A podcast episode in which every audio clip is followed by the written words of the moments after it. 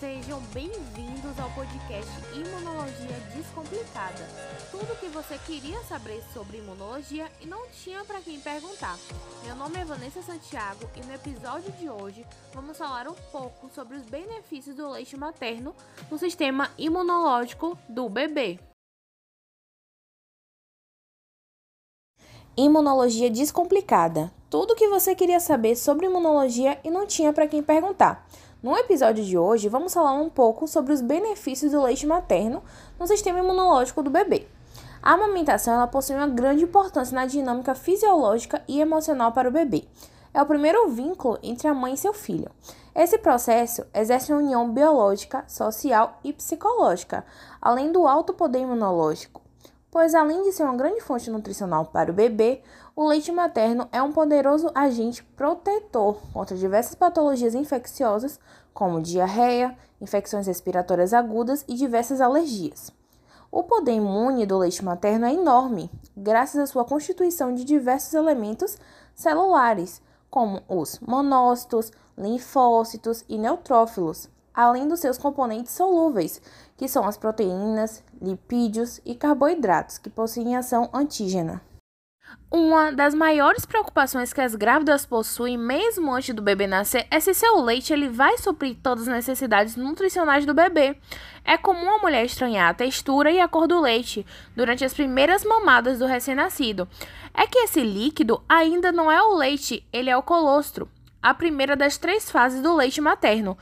Antes de se tornar leite maduro, o alimento que a mulher produz para alimentar o filho passa por alguns estágios, que são todos muito importantes. Aliás, a amamentação é tão importante que dar o peito na primeira hora após o parto, quando o líquido produzido ainda é o colostro, ele pode reduzir a mortalidade infantil, segundo a Unicef. O colostro ele é o leite produzido logo após o nascimento do bebê. Geralmente é secretado entre os 3 e 5 primeiros dias e tem consistência mais líquida do que o leite maduro, mas contém os mesmos nutrientes, porém com mais proteínas, mais anticorpos e menos gorduras. É considerada a primeira vacina do recém-nascido, pois o protege contra uma série de doenças e o alimenta muito bem. E o leite de transição, como ele funciona? Ele é produzido num período intermediário entre o colostro e o leite maduro. Sua composição, portanto, se modifica de forma gradual e progressiva.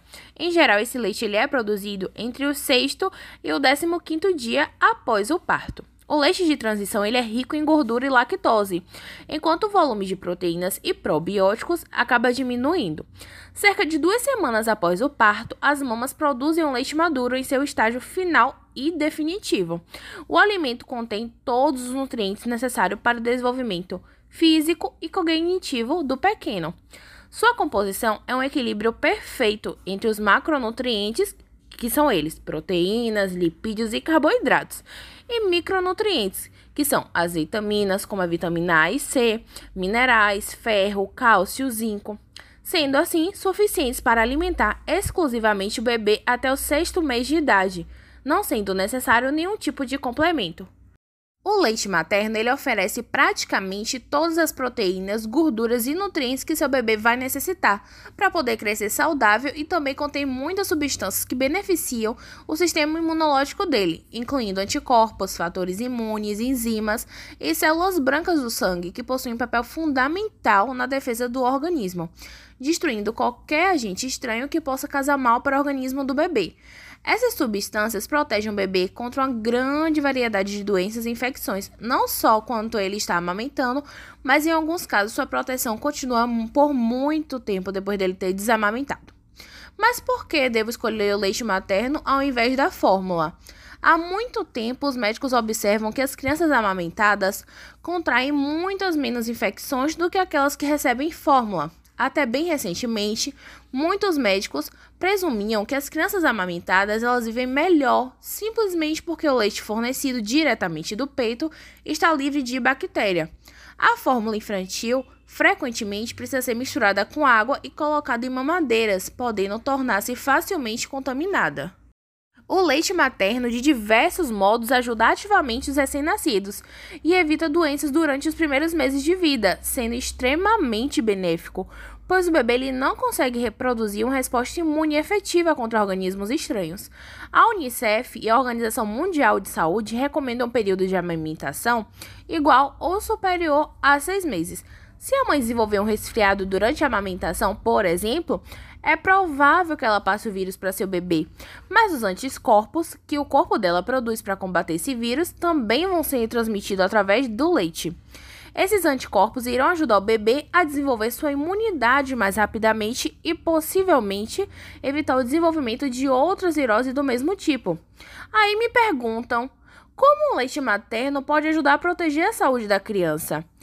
Todos os seres humanos têm um grande número de bactérias que normalmente residem no intestino. Algumas das bactérias têm funções normais e saudáveis, porém outras podem causar doenças como diarreia. O leite materno, ele vai estimular o crescimento de bactérias saudáveis no trato intestinal do seu bebê amamentado. Ele faz isso através da promoção de um ambiente saudável, por meio de substâncias chamadas probióticos, que são encontradas no leite materno e reduzem o suprimento de vitaminas e sais minerais específicos que as bactérias que causam a doença necessitam para poder sobreviver no trato digestivo. Isso evita a multiplicação de organismos prejudiciais ao corpo.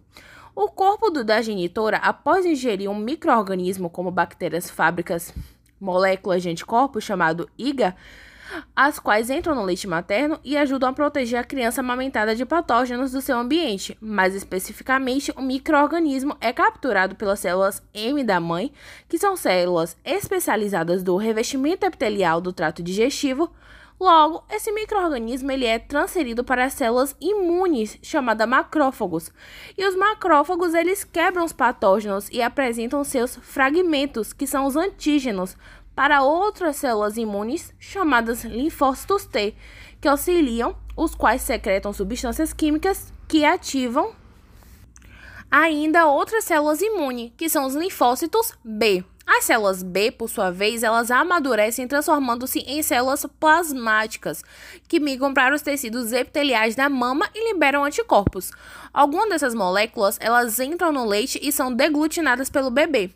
No trato digestivo da criança, os anticorpos protegidos contra a degregação desse componente secretor impedem os organismos de penetrarem no intestino do bebê.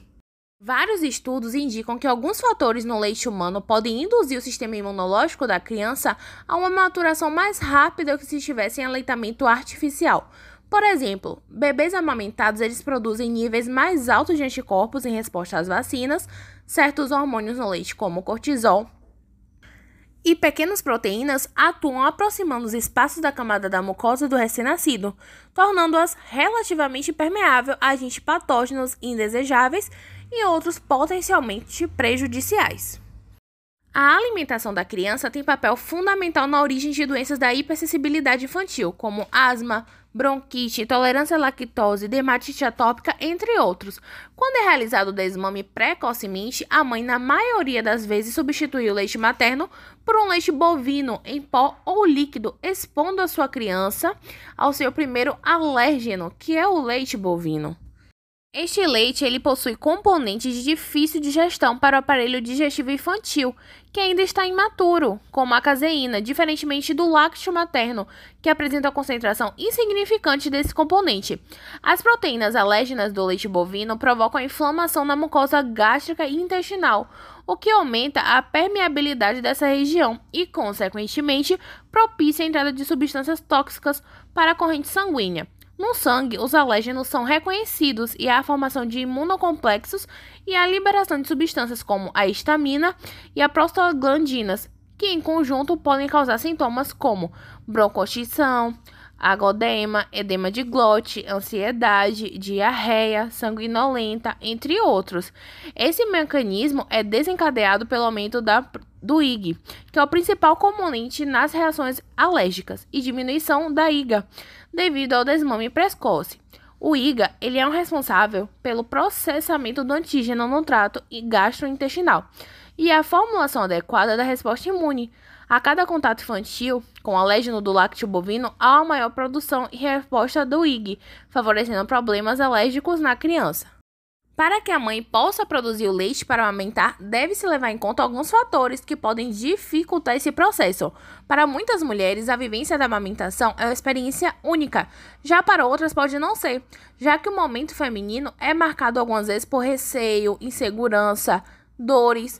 Alguns fatores, como o contexto biopsicossocial, podem interferir na qualidade do aleitamento.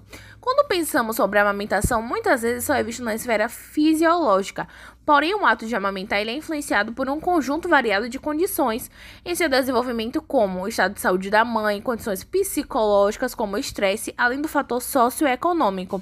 Especialmente o estresse psíquico-materno intenso, que é um fator psicogênico que pode inibir a liberação do leite, pois a resposta nervosa simpática da mãe, diante de uma situação de estresse intenso, pode diminuir ou até mesmo inibir a secreção de ocitocina que é o hormônio responsável pela ejeção do leite materno. Logo, o ambiente da mulher que a aleita deve ser tranquilo para que seja prazeroso e pleno ato de amamentar. Para isso, é essencial que os profissionais da saúde auxiliem as mães em suas dúvidas e realizem explicações sobre a importância do aleitamento, tanto para o bebê quanto para a própria mãe, um enfermeiro, através da educação em saúde, é de extrema importância nesse momento, pois este profissional pode, já no pré-natal, discutir com a gestante as vantagens de uma amamentação plena. No purpério, o enfermeiro ele é responsável por engajado em educar e acerca da mulher da alimentação mais adequada durante o aleitamento, dos exercícios que vão facilitar a injeção de leite, da adoção de fatores ambientais favoráveis, a implementação de experiência prazerosa e saudável durante a amamentação.